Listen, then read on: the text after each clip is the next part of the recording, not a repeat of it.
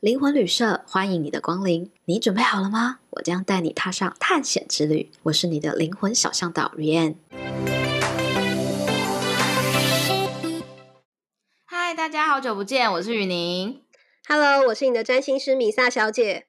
对啊，我们这段时间呢，很多人都敲碗问什么时候会有新的一集出来，那就是现在啦，终于来了，这不就来了吗？对啊，听说呢，米萨最近把阿卡西学完了，开始他的惊奇之旅。没错，就是跟雨宁在时光图书馆学了初阶跟高阶，就是我最近这一两个月就是积极做的一个进修啦。嗯，然后我们其实学习的过程中，有不断的去研讨一些关于记录啊，跟我们自己个人生命中的一些运用跟结合，然后以及他也是一个占星师的身份嘛，然后跟他的星盘上去做一些验证，我们有蛮多有趣的发现，那我们之后慢慢分享。我真的觉得，其实这些身心灵工具哦，它的底层真的是有很多东西是共通的，那只是说大家用不同的角度去切入，真的太有意思了，我觉得。而且绕了一圈，就会发现很多东西都环环相扣，而且是可以相通的，对不对？没错，就是用不同的角度去诠释一件事情，然后你就会得到一个更丰富的资讯。那我在学的时候，其实呃，我们同学会互相练习，然后有个同学他就给我一个我觉得非常好的建议，就是我问说我要如何的把就是阿卡西这个工具使用的非常的流畅呢？他就是阅读我的记录，他跟我说使用在你的生活中。日常生活，oh. 对，把他送来一个日常好伙伴。对，然后我就想说，好，那我就照做。他的意思就有点类似说，不只是因为我用在工作，或是我用在帮别人咨询，而是我的日常生活当中就应该要有这样子的一个角色作为我的陪伴跟支持。嗯，那今天你要来分享一些关于你他怎么进到你的生活日常吗？好，那我想要先来聊工作，因为我就是一个非常在乎工作的人，毕竟我是金牛座土象星座嘛。对，所以我想说，好，日常生活中，日常生活中，然后呃，在我学完之后，有一天我就接到一个通告，然后呢，通常啊，我去上通告的时候，我都是会准备的尽心尽力，对，嗯、对，就是我会。对，我会把那个要讲什么样子的稿啊、段落啊什么，基本上我是那种逐字稿的类型，就是真的全部都写出来，好用心。对，就是我不喜欢有什么意外状况，我也不喜欢说，呃，如果我觉得什么东西很精彩，但我却没有讲到，所以我也会觉得说，这是一种我对工作负责任的态度啦。那但是呢，嗯、好，我就把它准备好了哟，哦，稿都备好了，我就想说，那我就去阅读一下记录，有没有给我怎么样的建议。嗯，好，然后我就继续上面问啊，我就说啊，什么什么时候有个通告？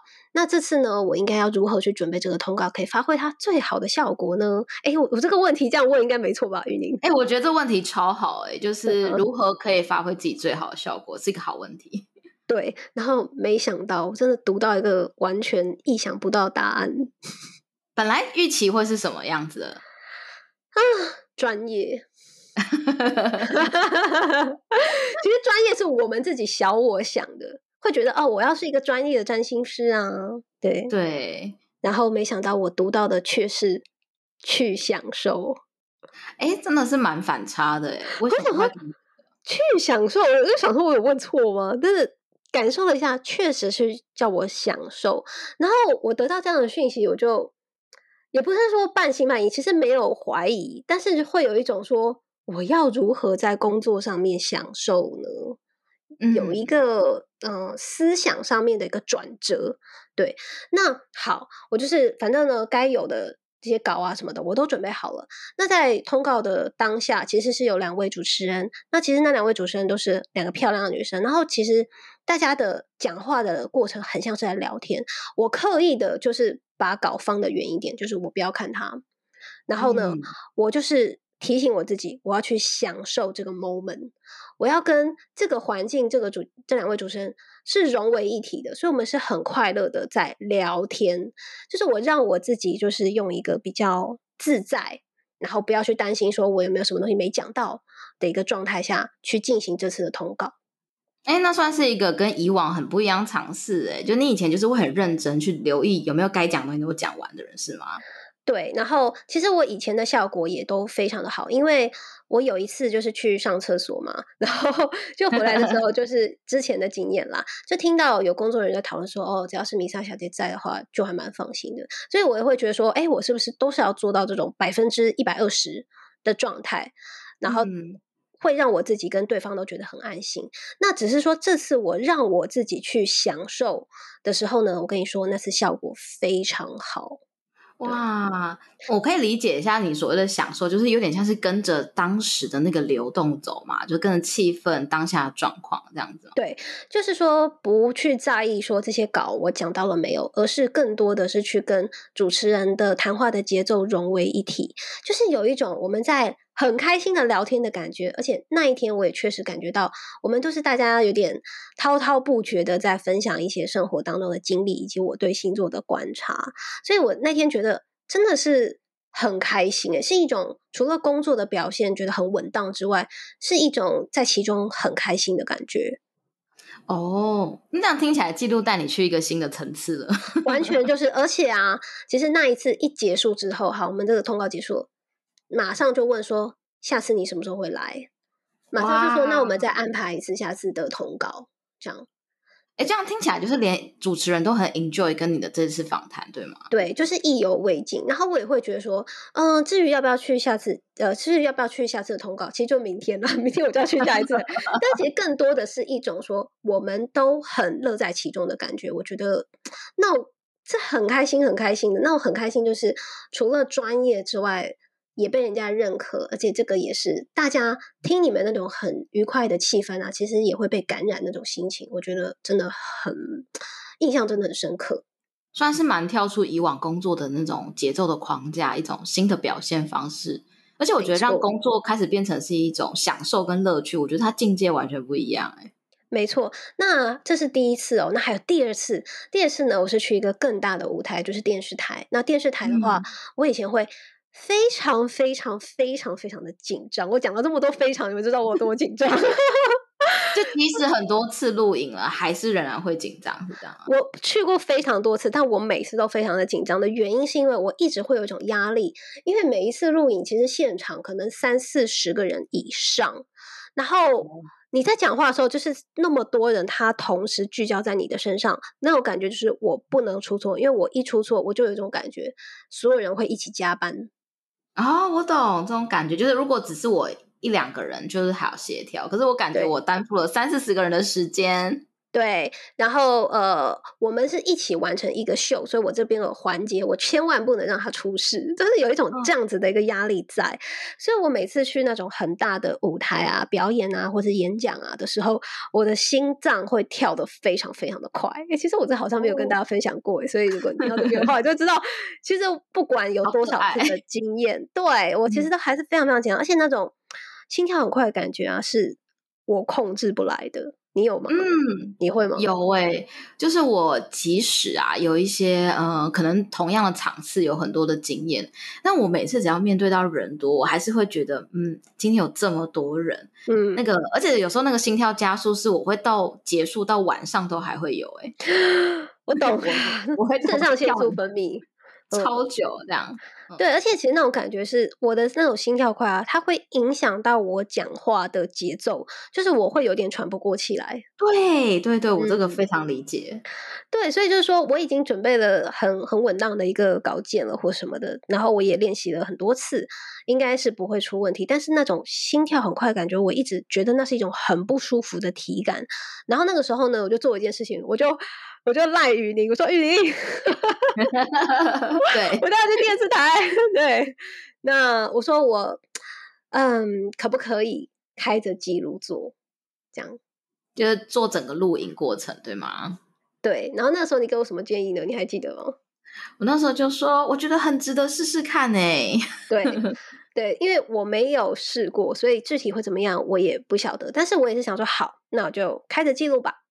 好，那我在开着记录时候，蛮大胆的尝试。对，因为我因为没试过嘛，谁知不谁知道会怎么样呢？哦、但是我有感觉到，说我那种心跳加速到让我整个人非常不舒服，或者是说我讲话没有办法很顺畅的去呼吸换气的感觉，整个就是 count down 哎。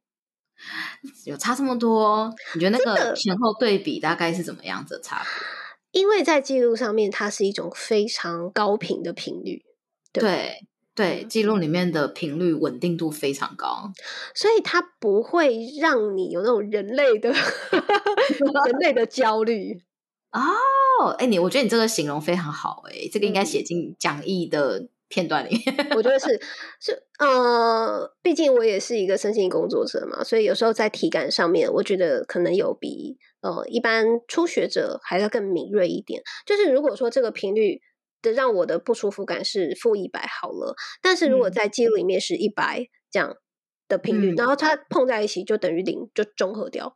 所以其实那一次啊，我开的记录的时候，我还会问说，我要如何去准备这次的表演？这样，嗯，然后那时候记录还给我一个讯息，就是我要去玩。嗯。玩跟享受好像不太一样哈，刚刚是享受这个，对，我觉得玩的境界好像是在享受，再更高一些了是吗？对，然后其实我那时候开的记录，然后就是感受到这种我的心跳很快到慢慢的平缓下来，变成一个正常的状态的时候，我又接收到所谓的玩的这件事情，然后我去看一下隔壁的艺人，其实他们都是很放松的，很做自己的，嗯、他们其实来这边就是。你在玩，用对他们用玩的方式去工作、去表演，哦，那只有我自己还拿着稿，觉得我要把这一切都背完，你懂吗？哦，嗯，那你那次的体验感觉怎么样？就是整场下来很 calm down。对，首先呢，没有那种非常焦虑的感觉，然后再来，我也尽量的。让我自己去跟这些非常专业的艺人去靠拢，就是我也想要用玩的方式作为他们的一份子，而不是说在那边比较 准备的好好的搞这个专家，我就不想要，我就想要去玩。哦，我觉得跟大家打成一片，就是就这个气氛就是这个样，这个场域就是这样。对，那整体来说，我觉得那次的效果。对我而言也算是一个很大的进步，是因为那一家电视台我其实去过蛮多次。那那家电视台呢，冷气非常非常的强，然后我每次都会 被冷到，就是我又又很紧张又很冷，就会觉得自己表现不好。但是其实那一次，我觉得我给我自己至少应该有八十分以上啦。我觉得是一个对我来说就已经是一个非常非常大的进步了。哦，那我觉得听起来就是一个很舒服的工作体验诶，就是没有那么紧张，没有那么不舒服，然后还去玩，心跳加速，真的还去玩，没有心跳加速到承受不了这样。是的，所以其实说我如果有说想要去玩，跟别人玩，跟主持人玩的这种气氛的时候，嗯，以我的工作形态而言，他的参与感或是我自己的融入的程度是会高了非常的多。嗯嗯嗯，那我在这里其实就可以做一些回馈，是关于阿卡西记录啊。其实它并不只是用于在探索呃灵魂的一些资料库，虽然说这个是一个非常大的主要用途，但我觉得身为人类啊，其实平凡的生活更困扰着我们嘛。没错，真的。所以就是回到说，哎，在我日常生活中就要使用，我觉得完全它有非常多。呃，应用的方式可以支持，或者说你可以持续的去探讨它还可以怎么用。对啊，我觉得其实阿卡西真的非常日常诶。我要分享一个我自己很短的一个故事哦。什么呢？有没有人跟我一样，就是很害怕看牙医啊？就是那个，就是那种类似像电钻的声音在叽叽叽的时候，啊，哦，有有有，我也会，就是我害怕，无法控制的那种恐惧指数会翻倍。就是即使其实就是不。痛，但是那个声音让我很不能承受。嗯、恐惧本身，对，就是我有恐惧本身，然后就一直无限放大。嗯、然后呢，我最近一次看牙医啊，我就突然想到，而且你知道为什么我现在才想到吗？就知道那恐惧多大，到我都忘记我是一个会阿卡西的人哦，然后一片空白。